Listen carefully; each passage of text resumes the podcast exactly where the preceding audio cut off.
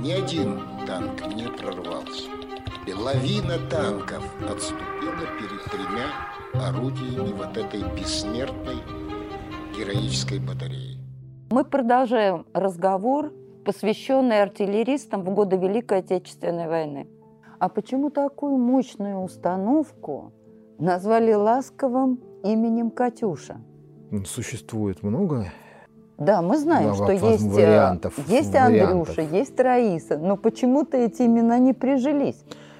Ну, Раиса, Раиса и Андрюша вполне себе прижились. Просто это речь идет немножко о другом. Катюшами это сейчас, сейчас в, скажем так, в широком общественном сознании называют все реактивные установки. Мы систему БМ-21 «Град» называем «Катюшей», хотя она уже да, лишь далекая ее правнучка. Но тем не менее, первые автомобили, которые собирались в 1941 году, собирались на двух заводах. На московском заводе «Компрессор» и на, Владим... на Воронежском заводе имени Коминтерна. Соответственно, все установки, которые собирались, имели на радиаторах букву «К». Ну, либо компрессор, либо комментарн, одно из двух, да. И то, и то, и то, и то слово начинается с буквы К. Вот. Во-вторых... Не назвали компрессор. Во-вторых, э, характер применения машины, которая быстро выдвигается на позицию, удобную, как правило, для применения, для залпового огня, дает залп и уезжает, навевал со вполне понятной ассоциацией с песней про «Выходила на берег Катюши». Песня, как вы помните, довоенная. Вот. Поэтому э, уже где-то с самого начала начали, это, начали практиковать именно это название. Опять же, первыми применили, одними из первых применили реактивные снаряды летчики, советские летчики еще в Китае э, с бомбардировщиков СБ. А этот бомбардировщик носил в совет, вообще-то имел в советских ВВС прозвище «Катюша». Скорее всего, просто наложилось одно на другое несколько таких факторов. И при этом наименование «Катюша» очень понравилось военным журналистам. Оно было созвучно с, известной песней, навевало определенные чувства любому читателю. Поэтому с легкой руки именно совет, работников советской военной прессы слово «Катюша» и стало применяться в обычной литературе, скажем так, или в средствах массовой информации для обозначения этих машин. Но в войсках, ее, в войсках ее называли и Раисой. Раиса была, кстати, даже более распространена первоначально, потому что РС – реактивный снаряд. А Андрюша?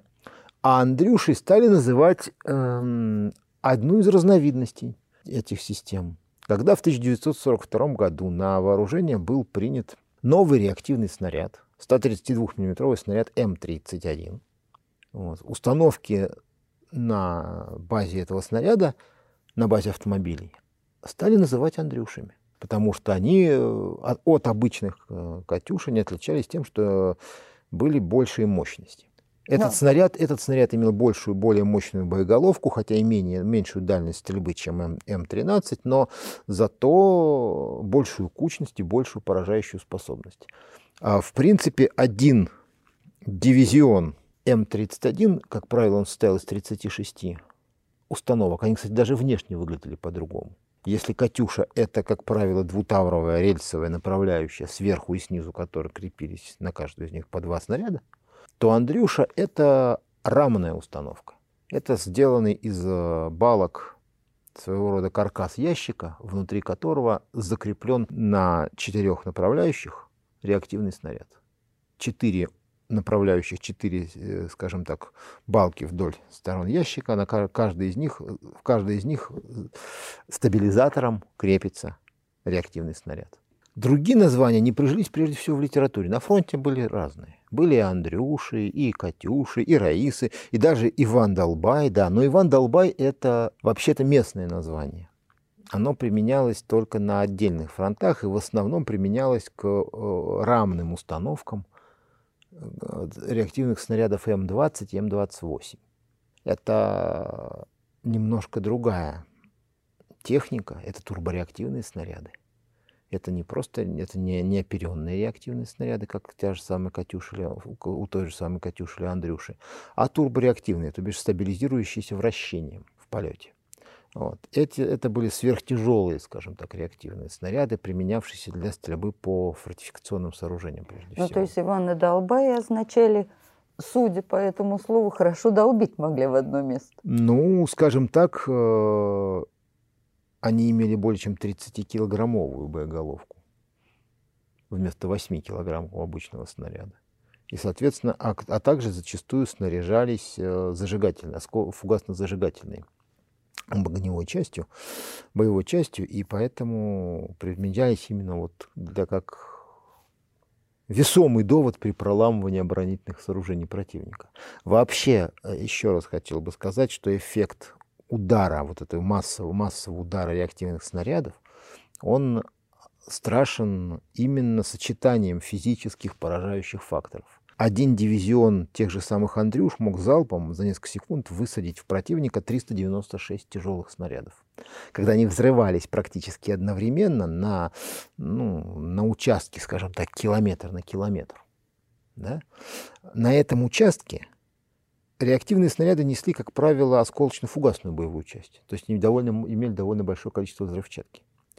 В результате массового этого взрыва возникал фактически аналог огненного шторма. Фактически выгорал даже кислород на этом участке мгновенно.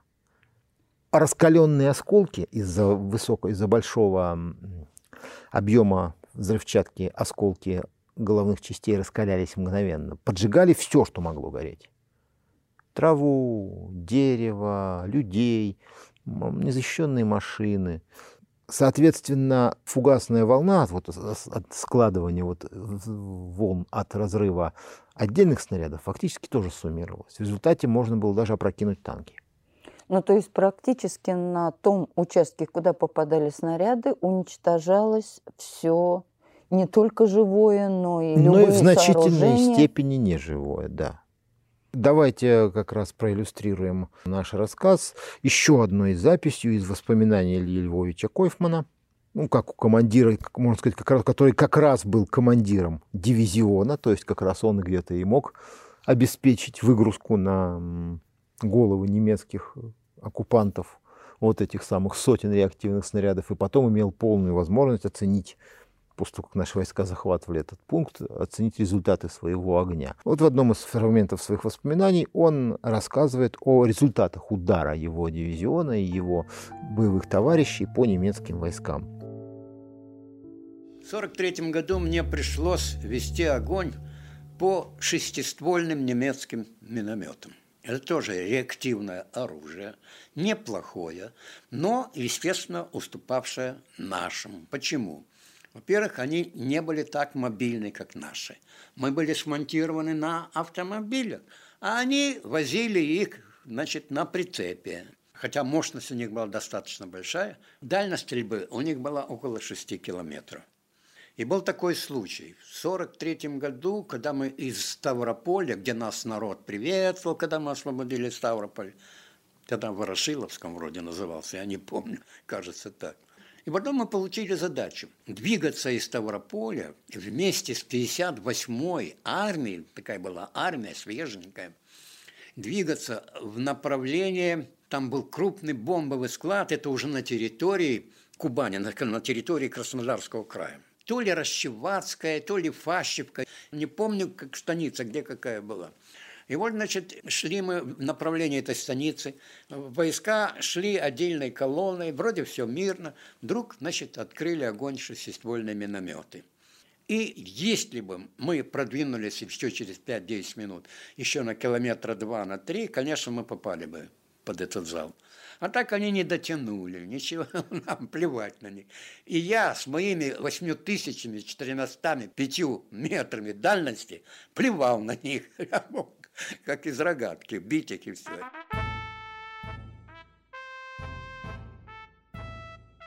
А почему Катюша еще сами немцы называли сталинский орган? Боевая работа установок, особенно БМ-13, действительно имеет несколько таких интересных особенностей. Во-первых, это очень характерная трубообразная, трубчатая, скажем так, форма направляющих. Они высокие, длинные, похожи издали на трубки. Во-вторых, это звук слетающих с направляющих реактивных снарядов. Он такой шелестящий, завывающий, похожий на звук органа на некоторых регистрах. Ну и, наконец, учитывая, что орган, как правило, это инструмент, ставившийся, как правило, в церквях, после залпа «Катюш» приходилось активно заниматься похоронными службами. Соответственно, как говорится, да, он под пение сталинских органов, да, хоронили своих боевых товарищей.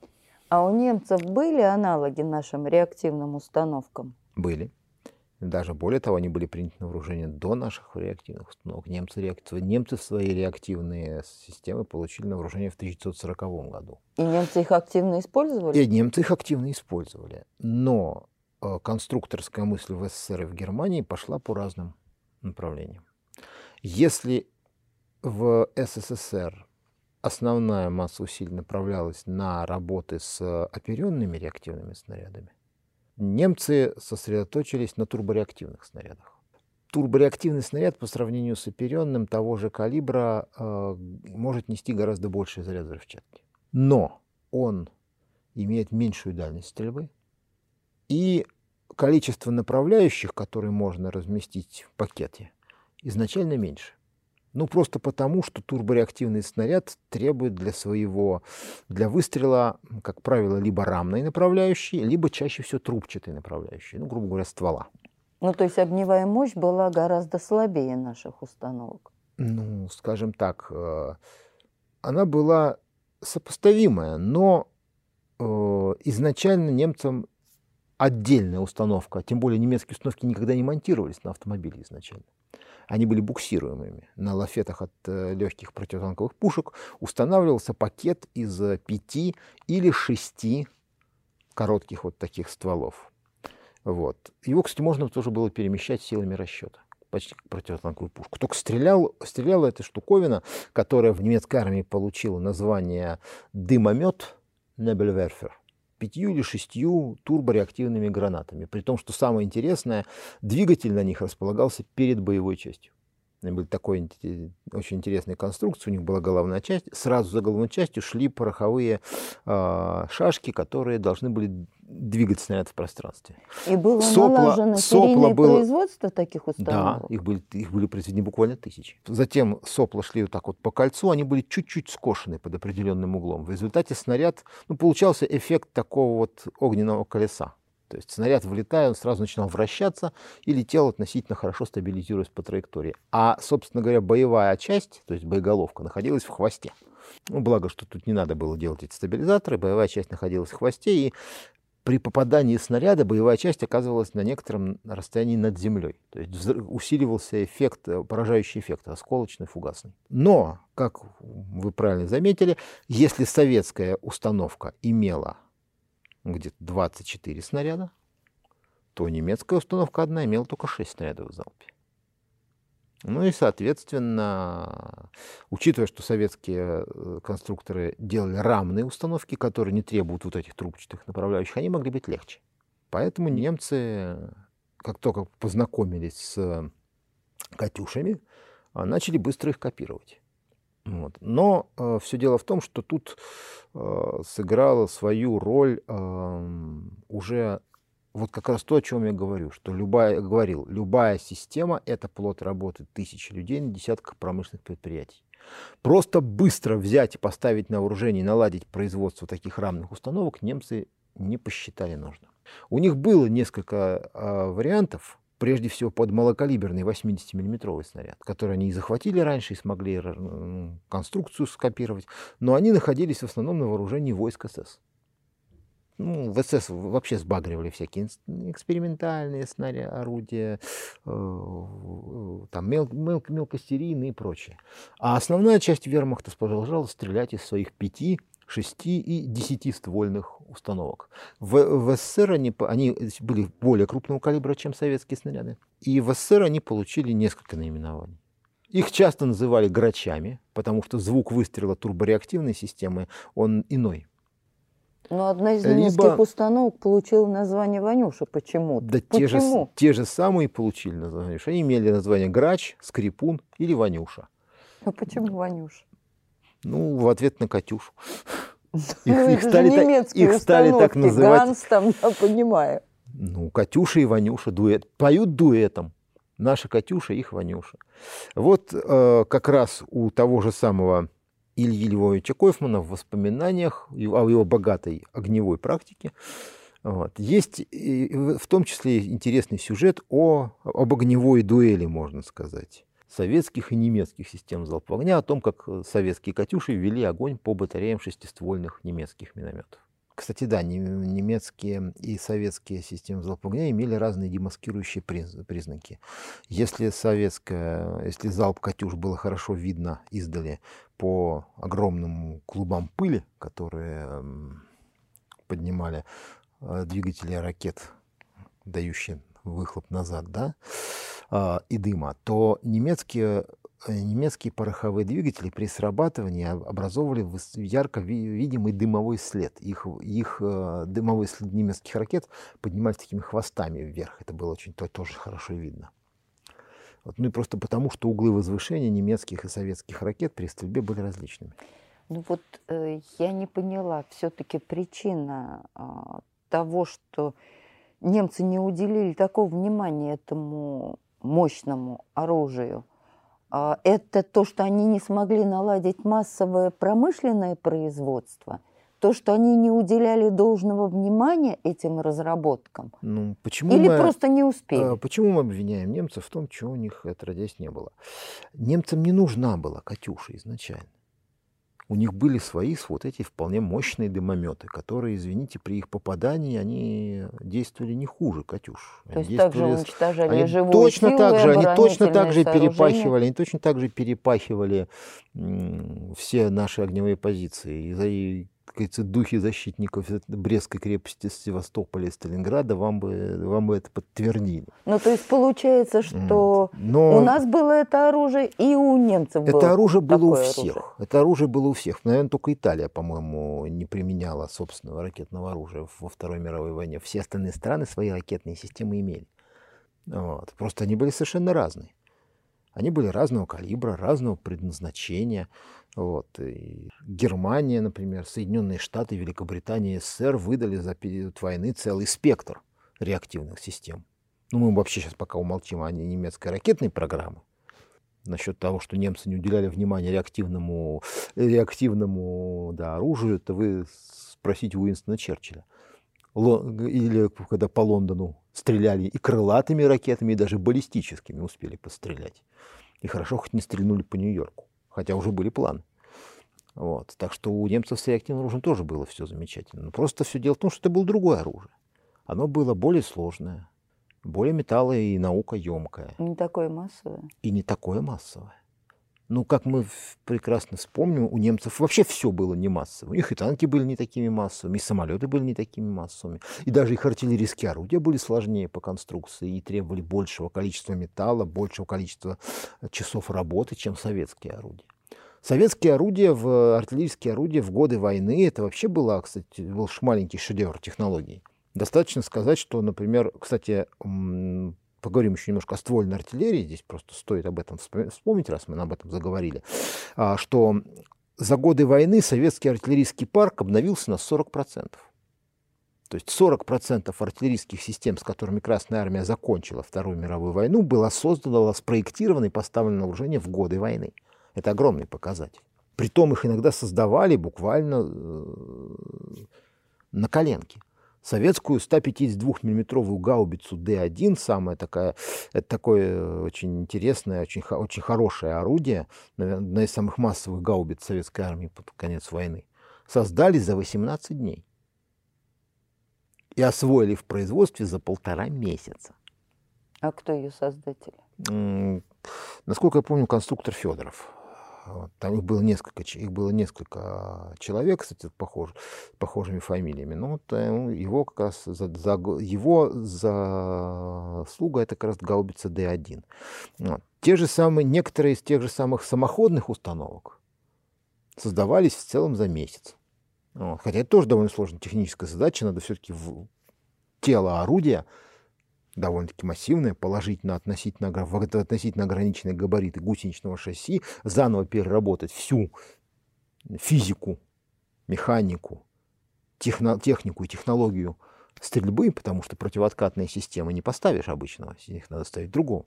И все это дело надо воплотить еще и в чертежах, и в металле, и освоить. Так вот, 40% советских артиллерийских систем были новенькими. Это и 57-миллиметровая противотанковая пушка ЗИС-2, которая сменила заслуженную 45-ку. Это и пришедшая ей на смену уже в 1944 году 100-миллиметровая э, пушка БС-3, кстати, вообще уникальная, одна, один, один из уникальных экспериментов советских конструкторов, увенчавшийся успехом, когда на сухопутный лафет поставили морскую 100-миллиметровую пушку. И она оказалась очень удачной. А это ведь, между прочим, очень редкий случай. Морские орудия изначально делаются тяжелее, они рассчитаны на более э, капитальные лафет, грубо говоря, чем сухопутные. И поэтому они могут быть тяжелее, более металлоемкие, а противотанковую пушку надо таскать по полю. Но вот БС-3 сделали такое, что ее можно было вполне и таскать по полю, и перемещать над джипом, и при этом она а, с, превеликим, с превеликой легкостью жгла любую технику, которая была у вермахта на вооружении. И, э, в общем-то, в, ходе, в годы войны, в ходе войны советская артиллерия, она как раз действовала в самых разных условиях действовала самыми разными и тактическими, и техническими средствами. А кто был автор-создатель «Катюш» или авторы создатели «Катюш»? Вы знаете, там такой синодик имен. То есть несколько десятков коллектив. человек, несколько десятков человек, некоторые из которых не дожили до первого выстрела «Катюши» много лет. Потому что те, кто стрелял, те, кто стрелял первыми реактивными снарядами, они это делали еще в 1931 году. Да? В 1933, например, умер, некоторые создатели умерли. В 1937 были репрессированы другие. В... И уже третье поколение реально конструкторов довело Катюшу до ума. Там в общей сложности человек 30, наверное, тех, кто создавал. Ну, то есть те, кто начинали, это народная, это народная установка. Это народная установка, да. И советской артиллерии приходилось э, действовать в самых разных условиях, самыми разными приемами. Потому что обстановка, вот как раз мы почему, почему мы еще раз возвращаемся к тому, что артиллерия была богом войны. Она была вездесущая и всемогущая. В разных условиях применялись самые разные приемы. Без артиллерии не выигрывался, можно сказать, ни один бой. А, кстати, характеризуя условия, в которых приходилось стрелять э, советским артиллеристам, еще раз вернемся ненадолго к артиллерии реактивной, а ведь это, можно сказать, гвардия. Ведь изначально все реактивные установки сводились в состав так называемых гвардейских минометных частей. Вот самое интересное, что знак, знак гвардия появился у нас осенью 1941 года, а установки «Катюш» стали гвардейскими еще в июле-августе 41 -го. То есть эта гвардия появилась у нас до официального рождения Советской гвардии. И все, вся реактивная артиллерия находилась в составе войск резерва главного командования в обязательном порядке, только части РГК. Это было самым мощным аргументом. Сводились они изначально в дивизионы, потом в полки, а потом иногда еще и в бригады. Такая бригада, кстати, могла одновременно выпустить по противнику почти три с половиной тысячи снарядов. Бригада реактивных установок? Да, бригада реактивных установок. Представьте себе, что там должно было твориться в том месте, куда попадут эти три с половиной тысячи снарядов. Как правило, советская реактивная артиллерия поражала цель в течение одного залпа. Он был первый, он же и последний. «Катюши» не стояли на позициях подолгу, они выпускали один комплект и уходили. Больше, как правило, уже было не надо. Возвращаясь как раз к их боевой работе, хотели бы привести для наших слушателей пример одной такой, одного такого, можно сказать, курьезного случая. Э, вспоминает фельдшер одного из дивизионов а, гвардейских минометных частей Николай Тюрин. Интересная история о том, как однажды советским реактивным установкам пришлось стрелять не совсем укомплектованными снарядами. Предлагаем послушать эту интересную запись. Начало 43-го, январь-февраль. Когда значит, немцы «Катюши» взяли в кольцо, на одной только машине были снаряды, и то без взрывателей. А почему не было? Кукурузник, который нам вез, э, снаряд, был сбитый, и мы вот мины получили на кукурузниках, У-2 доставляли, а взрывателя не было. И когда вот они шли по машине последнюю, вот я ехал на последней машине со снарядами, с минами вернее, да, немцы-то с пригорка наступают, батальон прям прет вот тут, вот, вот, вот. Это разворачивайся, чтобы дать залп, надо развернуть машину. Водитель, разворачивайся. Тут, товарищ лейтенант, как же, а тут немцы, разворачивайся. Так. Он развернулся, прям прямой наводкой. Ударили, а я говорю, знаю, что не взорвутся, снаряды-то. Ударили, а снег глубокий, и вдруг, а это было на рассвете, так, утром рано, и вдруг, значит, навстречу батальону пехоты немцев летят огненные шары. И вот в снег снаряды упали, и летит. Извилисто летят. Какое-то препятствие небольшое в сторону. Знаешь, как увидели, и драпанули. Забулор драпанули, потому что, ну, черт, что там русские еще придумали. Но когда немцы убежали, мы тоже выехали. Когда километр 20 отъехали, по рации передают, кто стрелял? Лейтенант Грищенко. Ко мне вызывает командир корпуса. Лейтенант, это ты стрелял? Я, товарищ генерал-майор. Почему стрелял? Такая, такая. А почему не взорвались? Не было взрывателя. А почему стрелял? Ну, а у меня выхода другого не было. Надо было что-то делать. Молодец, правильно сделал. А оказывается, что там атака была неожиданная. А командир был корпуса кавалерийского, они там какие-то документы оставили в этом поселке. Когда немцы драпанули, они вернулись, кавалеристы, забрали эти документы. Ну и вот, вот такой была э, какая-то передышка на несколько часов. В общем, его представили за это к ордену Красной Звезды. Вот такой эпизод.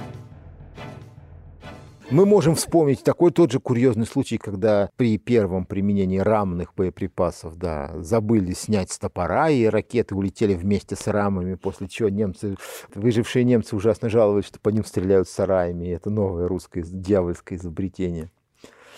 Но вы представьте себе состояние несчастных немцев, которым теперь приходилось опасаться любой хозяйственной постройки. А вдруг это реактивный сарай? Вы понимаете, ведь э, те «Катюши», о которых мы привыкли говорить, то есть такие красивые, со сверкающими лаком радиаторами на, на, на, шести, на шести резиновых колесах, это не самое главное. Ведь были еще и гораздо более простые «Катюши», а именно рамные установки. Вот эти ящики, которые монтировались в пакеты по 12 таких ящиков, в два, а то и в три слоя, то есть, соответственно, либо 4 ящика в ряд, либо 6 ящиков в ряд, две монтировались просто в рамы, вот такие, так называемые рамные пусковые установки. Они ставились просто на землю опирались казенной частью на землю, передняя часть поднималась на подпорках, грубо говоря, на оглоблях каких, которые нашли, вырубили. Иногда подкладывались лисины, ну, как угодно. Приводились под определенный угол, после чего командир нажимал рукоятку электроспуска. И все ракеты уходили. Это однораз, фактически одноразовая система, но действовала от, от этого не менее эффективно. И вот как раз такие системы поступили в ту воинскую часть, но только, видимо, инструкции по их использованию то ли затерялись, то ли были скурены, пущены на самокрутки. И в результате э, расчеты забыли вынуть штифты, которые фиксировали снаряды в этих э, направляющих в транспортном положении. В результате все ракеты улетели. Ну, то есть а, а, мощности, самоделки. а мощности реактивных двигателей этих систем хватило для того, чтобы поднять их в воздух вместе с рамами. Вот и все. В нашем распоряжении есть еще одна аудиозапись, рассказ о бессмертном лейтенанте Александре Николаеве. Давайте послушаем. Вот представьте себе, война идет к своему концу. 25 марта 1945 года. Горящий, обстреливаемый, бомбардируемый нашими самолетами, нашей артиллерией Гданьск. Но еще не сдающийся. Фашисты засели там и не собираются сдаваться. Наконец, они решают как-то вырваться, прорвать кольцо сжавшая этот город. И вот на прорыв выходит 18 гитлеровских танков.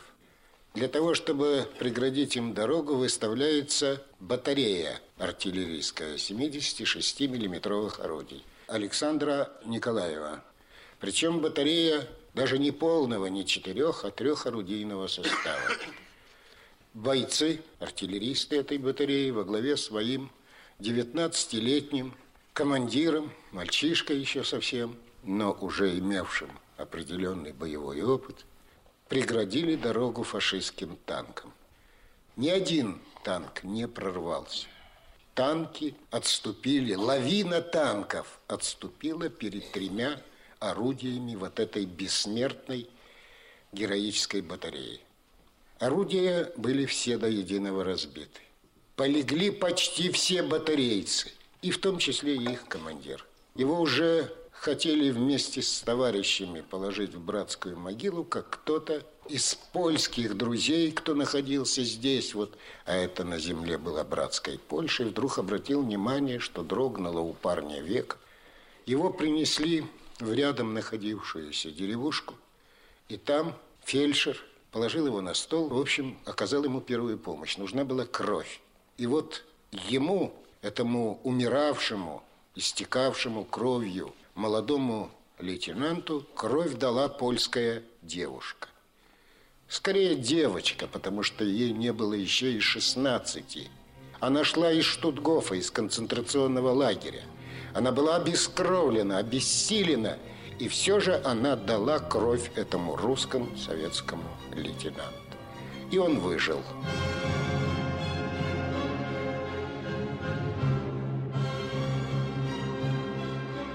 Да, он выжил. Потеряв в том последнем своем бою правую руку, лейтенант Александр Николаев все-таки выжил. И спустя годы, став уже известным поэтом, он разыщет в Польше свою спасительницу – Марту Абегла, ту самую польскую девочку, чья кровь вернула его к жизни. В 1985 году он напишет об этом документальную повесть «Запомните нас молодыми». А сейчас прозвучит его голос. Запись была сделана в конце 80-х на одном из вечеров в Доме литераторов. Когда 9 мая здесь, в Доме литераторов, встречаются писатели-фронтовики, идет построение – и еще совсем недавно на этом построении можно было услышать полковник Симонов, я, отвечал Константин Михайлович, подполковник Смирнов, я, отвечал Сергей Сергеевич. И все меньше и меньше на эти встречи приходит фронтовиков. И вот после этих встреч и после таких раздумий я написал стихотворение, которое называется «Последний ветеран». Смерть словно исправляет недоделки. И мы, придя с войны, который год живем как в узкой вилке артпристрелки, когда то недолет, то перелет. Когда-нибудь на грустной перекличке, не досчитавшись множества имен, фронтовиков по фронтовой привычке сведут в один последний батальон. И как на фронте матушку пехоту – что только в наступление пойдет, тот батальон сведут сначала в роту, а роту, поредевшую, во взвод. Уходят ветераны и калеки от фронтовых невзгод, от старых ран. В не так далеком 21 веке останется последний ветеран. Пусть в 21 век по эстафете дойдут слова «Потомок, не забудь, последнего солдата на лафете ты проводи в его последний путь. Сын понесет отцовские медали, и внук, уже доживший до седин, и ту, что за Москву солдату дали, и ту медаль, что дали за Берлин. Застывшие в почетном карауле пусть вспомнят о победной той весне, праправнук, не слыхавший свиста пули, и маршал, не бывавший на войне. Солдату Сталинграда или Бреста могли бы мы сегодня где-нибудь плитой гранитной обозначить место, где он окончит свой последний путь. То место пусть вовеки будет свято. Пусть ляжет под охраной тишины могилы неизвестного солдата, последний из участников войны. Был на Руси такой обычай древний, вдали от глаз людских – на чердаке гроб для себя хранил мужик в деревне и смертное бельишко в сундуке. Кто будет тем последним ветераном? Себе вопрос я задал непростой. Как жить, узнав, что поздно или рано ты ляжешь вот под этой плитой? Когда идешь к кладбищенским оградам, о близких, о родных своих скорбя, и горько, и отрадно знать, что рядом в одной из них есть место для тебя. Жаль, из меня не выйдет долгожитель. Я сохранил бы в дальнем далеке свой фронтовой, войной пробитый китель, как тот мужик бельишко в сундуке.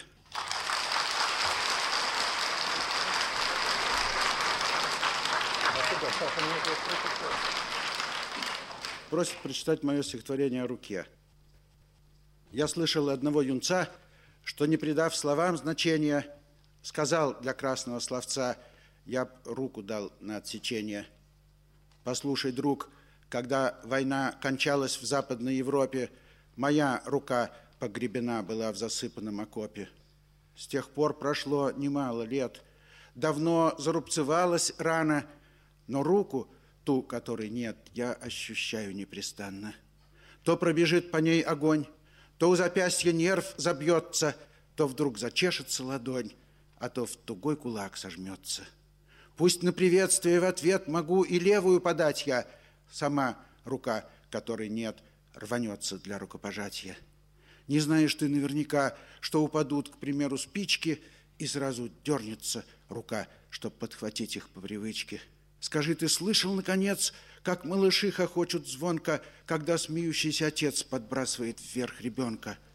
Ты не жалей меня, твой взгляд сказал, что ты ошибся малость. Не забывай, что я солдат. Солдата унижает жалость, и я смотрю спокойно вдаль, постигнув гордых слов значения, смотря за что, а то не жаль и две руки на отсечение.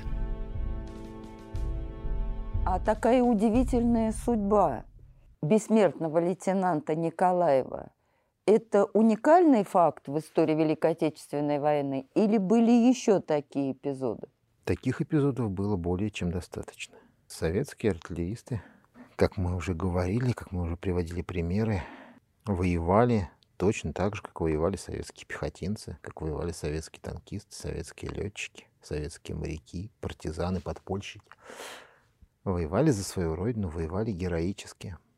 Воевали да, вопреки всему и вся. Ну, вопреки ли или благодаря своему умению, своему, своей вере в победу и ненависти к врагу. Но, тем не менее, они сумели совершить, в общем-то, то, что многие военные историки до сих пор считают невозможным, потому что выиграть, ну, Советский Союз э, после всех потерь, после всех лишений сумел во-первых, превзойти по выпуску артиллерийских орудий по их нацистскую Германию, а в СССР за годы войны на вооружение советской артиллерии выпустили 482 тысячи орудий. А если считать еще и крупнокалиберный миномет, то количество таких стволов почти 536 тысяч. Это больше, чем все остальные страны мира. Соединенные Штаты произвели меньше, вдвое меньше, чем Советский Союз. Во-вторых, советские артиллеристы сумели выпустить по противнику столько же снарядов, даже чуть больше, чем все страны, участники Первой мировой войны друг друг в друга за четыре года Первой мировой. Один только Советский Союз выпустил почти столько же снарядов. Вы представляете себе, какую мощь обрушили советские артиллеристы на, своего, на своих врагов? И, кстати, количество артиллерийских орудий, количество участия артиллерии в боях неуклонно возрастало. Если в 1941 году пришлось сокращать количество орудий в дивизии, а, советская дивизия обычная стрелковая имела 54 пушки, к, концу 40, к, началу, к началу войны, к концу 1941 года всего 18. Из-за потери все остальное пришлось втрое уменьшить. Но к 1943 году советская, советская стрелковая дивизия имела 196 артиллерийских орудий в своем составе. И даже советский танковый корпус, вроде бы танки, зачем им лишние пушки? 154. В результате, если э, под Москвой удалось остановить врага семью тысячами пушек, то под э, Сталинградом уже 15 тысяч, под Курском уже 36 тысяч. Притом, заметьте, фронт-то сокращается. Около почти полторы тысячи под Москвой, тысячи километров под Сталинградом, около 800 под Курском. А в Берлинской операции 42 тысячи орудий, без учета минометов. 42 тысячи орудийных стволов. Плотность артиллерийского огня 320 орудий на километр прорыва.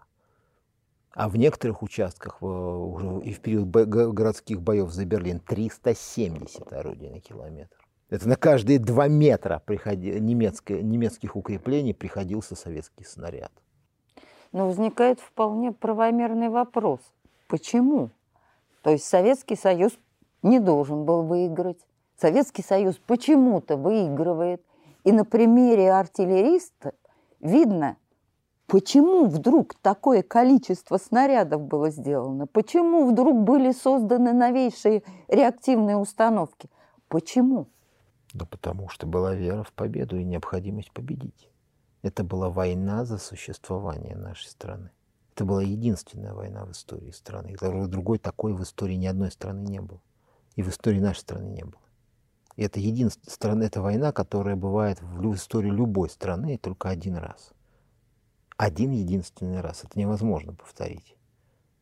Это война, которая либо становится последней в истории этой, этой человеческой цивилизации, этого, этой части человеческой цивилизации, либо поднимает ее на совершенно новую высоту, как произошло с Советским Союзом.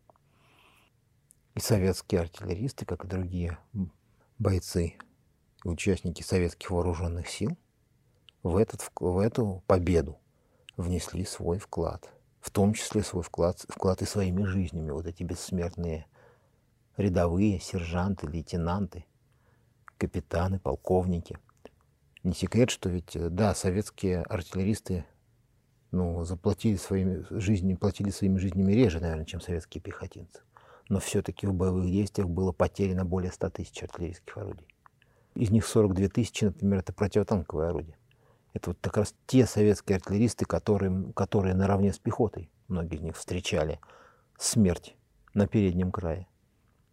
Точно так же, как и девчонки-зенитчицы под Сталинградом или Ростовом, как артиллеристы, на, как артиллеристы Ленинградского фронта на своих позициях, на своих голодных и холодных позициях как, э, как расчеты двух сорокопяток 13-й гвардейской на Мамаевом кургане там, или других, или расчеты наших пушек на, под Прохоровкой. Они все, они все выполняли свой долг. Они все, для них не было другого исхода. Они должны были либо победить, либо умереть. Многие умерли. Но они сделали все, чтобы другие победили. Наверное, так. 19 ноября мы будем праздновать День ракетных войск и артиллерии. Мы поздравляем наших героических артиллеристов с Днем ракетных войск и артиллерии. Поздравляем наших артиллеристов, всех тех, кто по долгу службы, по призванию был связан с этими видами вооруженных сил, с их праздником. На этом сегодняшний разговор, наверное, мы заканчиваем. Следующую нашу встречу мы планируем затронуть обширную, важную и сложную тему. Тему участия советских вооруженных сил в их освободительной миссии в годы Второй мировой войны. Освобождение оккупированных нацистами стран Европы. Но это будет в следующий раз. А пока я, Михаил Маруков, и я, Татьяна Булавкина, говорим вам до свидания, до новых встреч. Всего вам доброго.